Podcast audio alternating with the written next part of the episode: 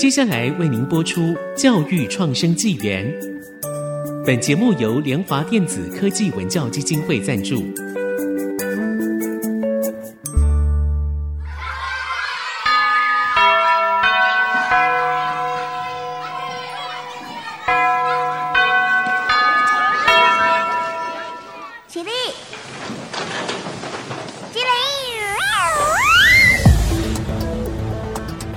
填鸭教育，多元思考学习，孩子的未来有无限可能。欢迎来到教育创生纪元。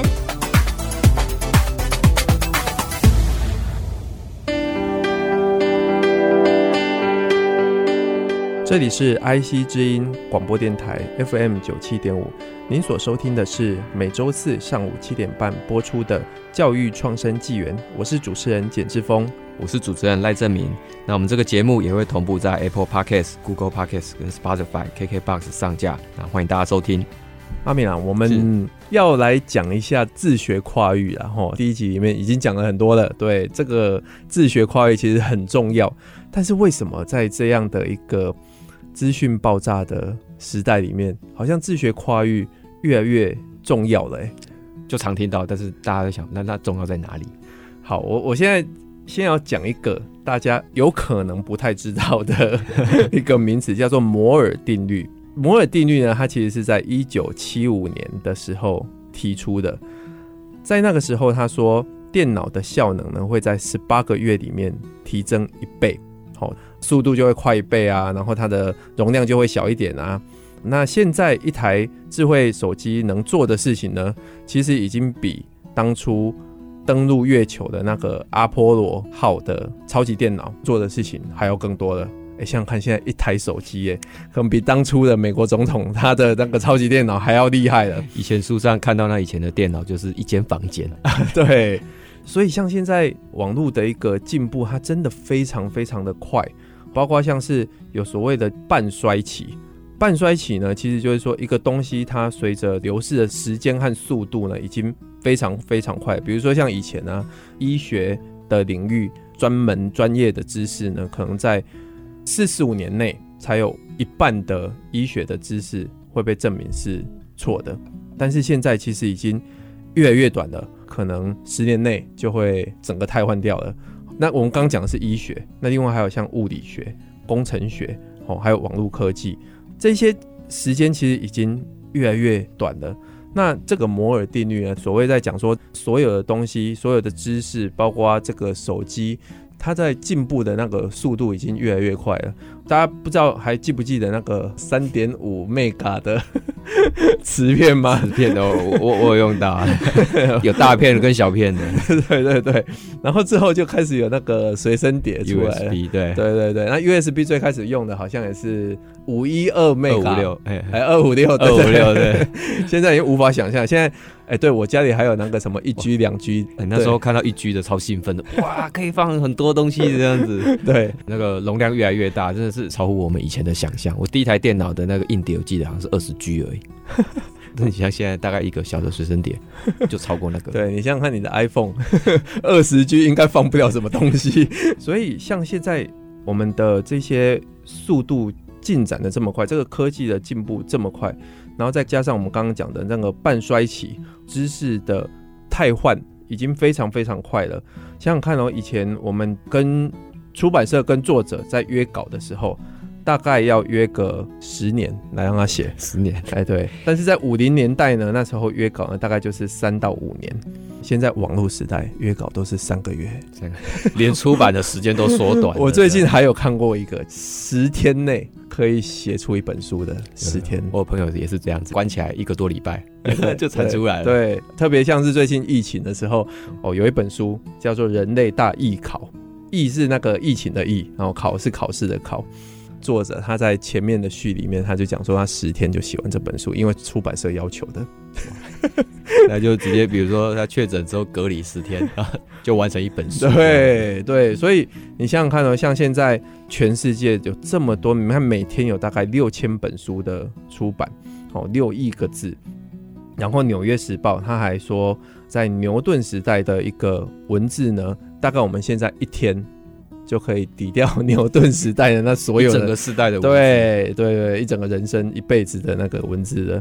对，所以依照这种速度的话，有没有觉得现在大学老师在教一年级学生上课的时候，大概四年后还会有多少 知识是还可以用的？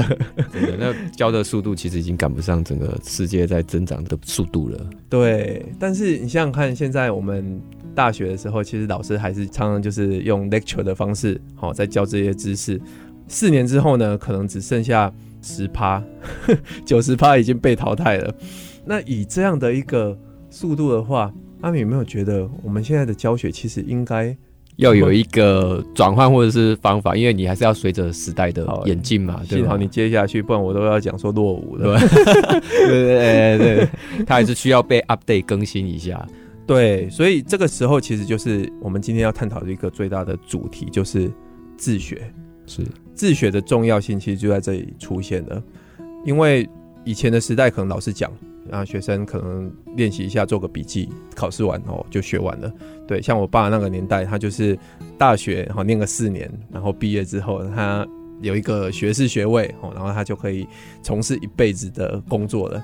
但是现在其实真的不是这样了。对啊，像刚才老师讲，以前知识的产生量或是文字的产生量没有这么大，所以老师这样教，其实大概就他可以用，而且可以用很久。可是现在的话，根本就教跟跟用的那个速度根本已经跟不上啊！这么大的量，你也不可能把四年就塞完这些东西，所以你或许必须要教，哎，哪些东西是你需要的等等之类的，而不是全盘的吸收，因为你的脑容量根本就装不了。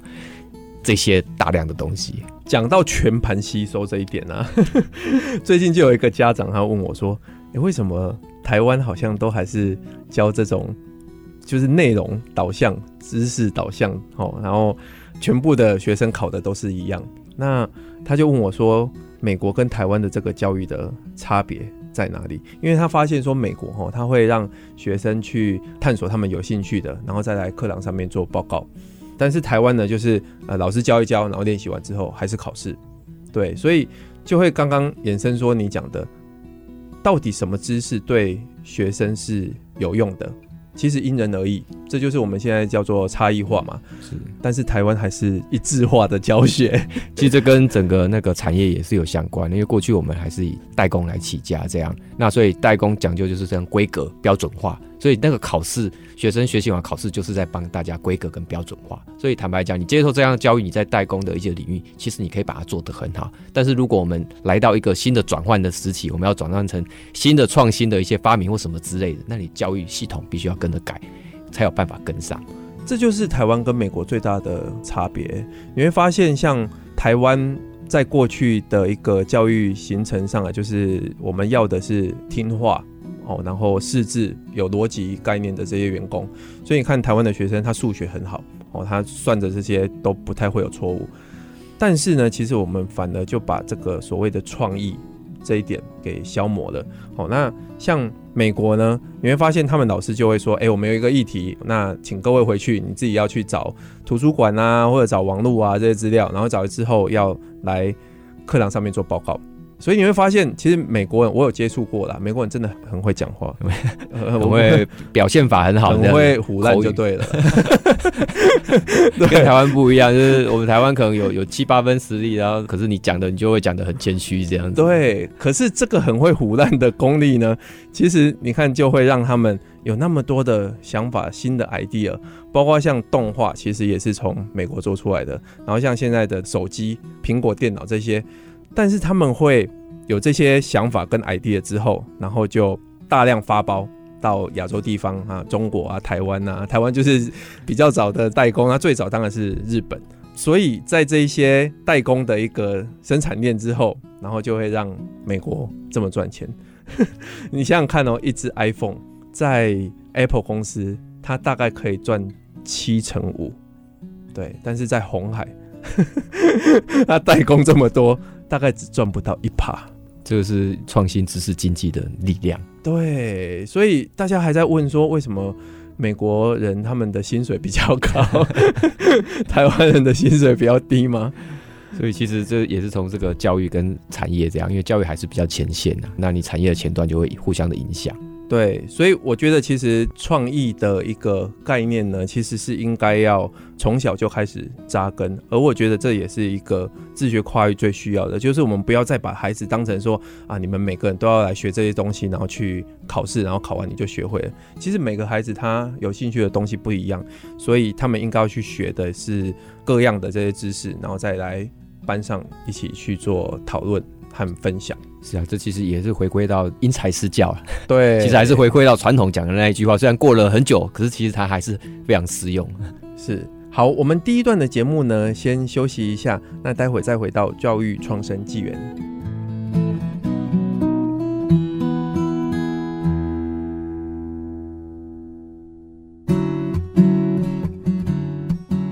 欢迎回到 IC 之音广播电台 FM 九七点五。教育创生纪元节目，我是主持人简志峰，我是主持人赖正明。好，刚刚我们聊到现在的知识这么多啊，然后台湾还是在标准答案这里打转啊。那创新的重要，创意的重要性，我们今天探讨的主题就是自学。好，那我知道阿敏，你之前在中央大学，你有带过一些学生，然后你同时也有到其他学校有看过一些学生，你那边好像有很多这类的。很会自学的学生吼，是，其实这自学吼是有一段故事的。其实你会发现说，刚才我们有讲到，就是知识经济在变，然后知识的体系一直在转换，非常的快。那很多东西我们似乎没有在这么短的时间有办法学到。那坦白讲，连学校的师资可能都会跟不太上。所以那个时候我们在学校组织的学生社群，那学生可能会说，哎，那我我提出我想要做什么，我想要做什么时候，很可能你会找不到对应的师资。那那个时候怎么办？我们想说，那时候就说我们上网找看有没有资源，因此这样子而成立一个叫 Practice Community 的社群，他们就是专门做网络上的学习，哦，然后收取各国的这些网站或是课程等等，把学校没有的，因为毕竟虽然学校是一个综合型的大学，但毕竟还是有某些项目是没有办法满足到学生的，所以他们的自学是从哎，因为学校找不到，我们必须要自主学习，才开始成立这样的一个社群。对，所以就很多东西学生还是想学，学不到。是是是，对啊，即便是这样子，因为其实真的还是有很多的知识，其实特别像 AI，在台湾是刚刚流行，但是坦白讲，这样师资是不太容易找到。所以我们那时候有一组学生就来讲，嗯，我要学 AI，开始找学校没有这样子。那当时啊，不是现在哦，那学校没有这样，那怎么办？那网络上找，哎，没有中文的课程，哎，找到只有美国的课程。所以他们就开始线上学习 AI 这样，然后学完之后发现，我想要把这样的 AI 的这些知识分享给各位同学，但是有些人对英文可能没有那么熟悉，所以好，那我们干脆来开一个中文的课程，所以他们就直接在线上开一个中文的那个 AI 的课程，哎，还卖得很好。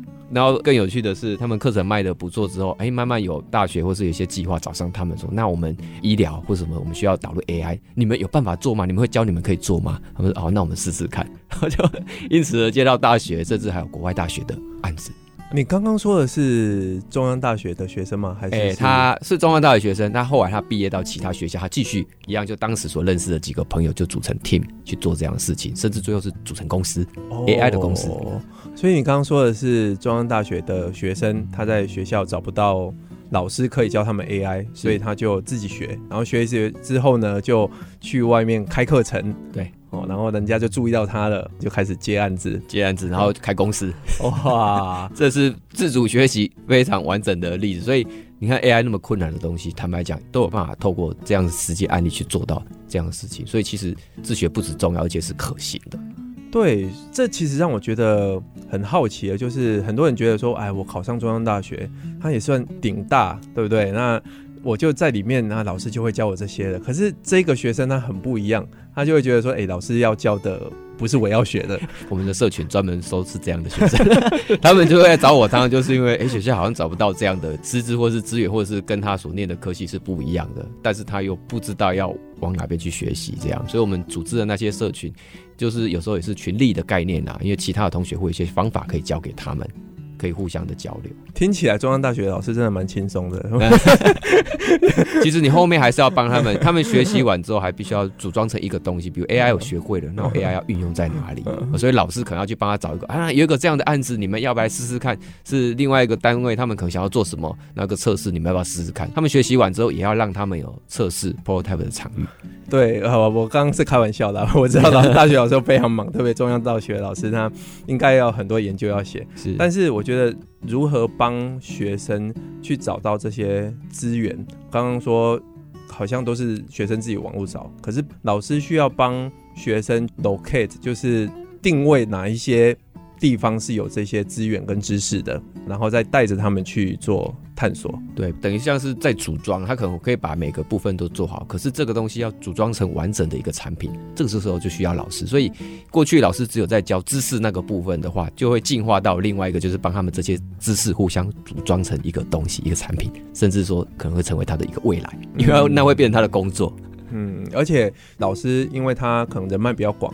可能也认识一些业界，或者是认识一些学界的，所以他在学生遇到困难的时候，老师可能会说：“哎、欸，这可能不是我的专业。”但是他就会帮忙引进一些人才、一些专家进来，对，然后带着学生做这。这其实就是讲到跨域的部分。我们的自学，然后后面就是跨域嘛，它必须有不同领域的应用，像 AI，你是医疗会应用，资讯会应用。其他领域也都会运用到，那这个可能不是单一个领域就可以解决的项目。对，包括像是如何成立公司啊，然后如何创业啊，如何赚钱啊，甚至连空间设计都是。因为当时我们在学校也带着学生去设计那个创意的空间。那时候有老师问我说：“为什么那么麻烦？你就直接找公司来做就好。”可是你有没有想过，将来他如果出去外面要成立公司的时候，他有这样的钱去请那么多设计公司来做吗？还没开始赚钱，他可能就得带着这些学生自己开始去动手打造他自己简单的办公室。所以在学校，我们当时就有构想到这个东西。所以那样的导入，当然我们可以很快速的找设计公司来。可是我们为什么要那样子做的原因？坦白讲，后来他们也都用上了。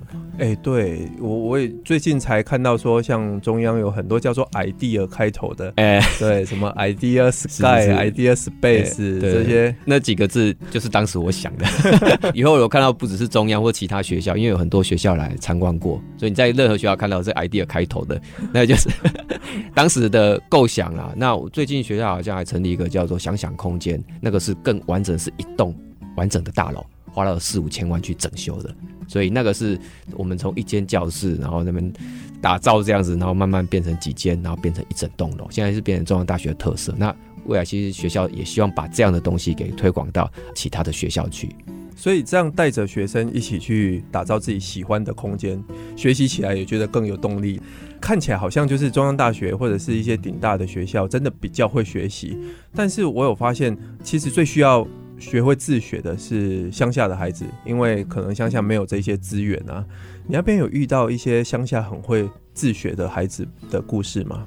哦，其实我们在屏东的高中，我们有跟访，他们有提到，就是他们觉得城乡的那个资源差距很大。但其实我也跟他讲到说，你有没有想过，其实你周遭的议题，甚至比城市的还要多，可是你没有看到他们这些议题。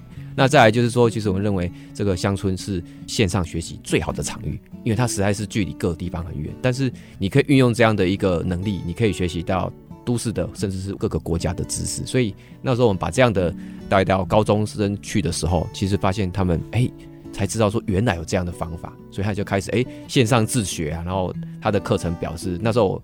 他做的课程表示像世界地图那样哦，我在美国修了什么课，我在夏威夷修了课，我在欧洲修了什么样的课程？对，那已经跳脱传统，就是哎是单一的科目的样子，而是我在我是一个世界地图的学习。那只说最后我们还是需要老师帮他，那我学习这些我要组装成什么？那其实就是他的未来，他的梦想。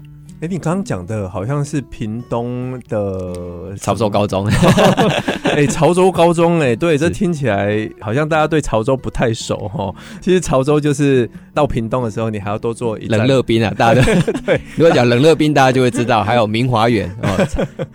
大家只知道潮州有冷热冰，然后吃一次就要去肯定啊，肯定对对对。但是不知道潮州原来也有这样的一个学生，他是可以去自学，然后你看他的学习地图。因为就是全世界各样的一个课程，它不是学校帮你安排的，它其实是有他兴趣的这些地方。然后他修了多少课？哦，超过十五门的 Coursera 的线上课程，对，比我带的大学生修的还要多哦。十五门就是一个学程的概念了。各位，你听听十五门哈，并不是像我们这样，就是去买个课程，然后注册完之后，然后就说，哎、欸，我学到了。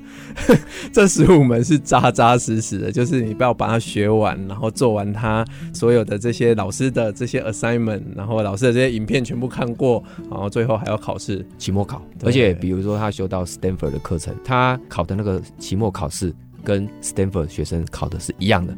也就是我在潮州高中所考试的，跟那个美国大学你考试的那个内容是一样的，所以你必须要通过那样的考试，你才会拿到那样的一个认证的学分证明。是我们听起来真的觉得还蛮……你想想看，一个潮州高中的学生。他可以上的课竟然跟 Stanford 一样，哎、欸，各位听众也不要觉得这好像很夸张，其实你也可以，是对，只要网路就好，对，有网路，然后愿意去学习，还有自主学习的能力，因为 没有人会盯着你，对，完成那个进度这样子。我通常看很多就是哇，我听完之后我超有动力的，然后我要去学习了。好，注完车之后啊。看完 嘿，有点难，呃，讲英文哎、欸，有点难。好，一个礼拜、两个礼拜，然后你会一直收到 mail，他就跟你讲说要上课，然后你就忽略那个 mail。对，所以我觉得自学最大的问题其实是毅力的问题了，自律，对，自律的问题了。嗯，所以我们这个可以在未来再开个另外一集来好好讨论，说怎么样透过自律跟毅力来修这些课程，然后真正把这个自学给做起来。好，那今天我们的节目呢就进行到这边。若你对节目有任何的建议与指教，欢迎到 IC 之音网站留言。教育创生纪元，我们下周见，拜拜，拜拜。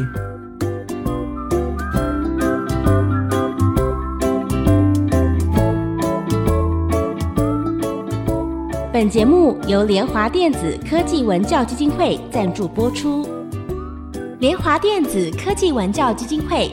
以行动播撒教育种子，支持地方创生，培育新时代必备的能力。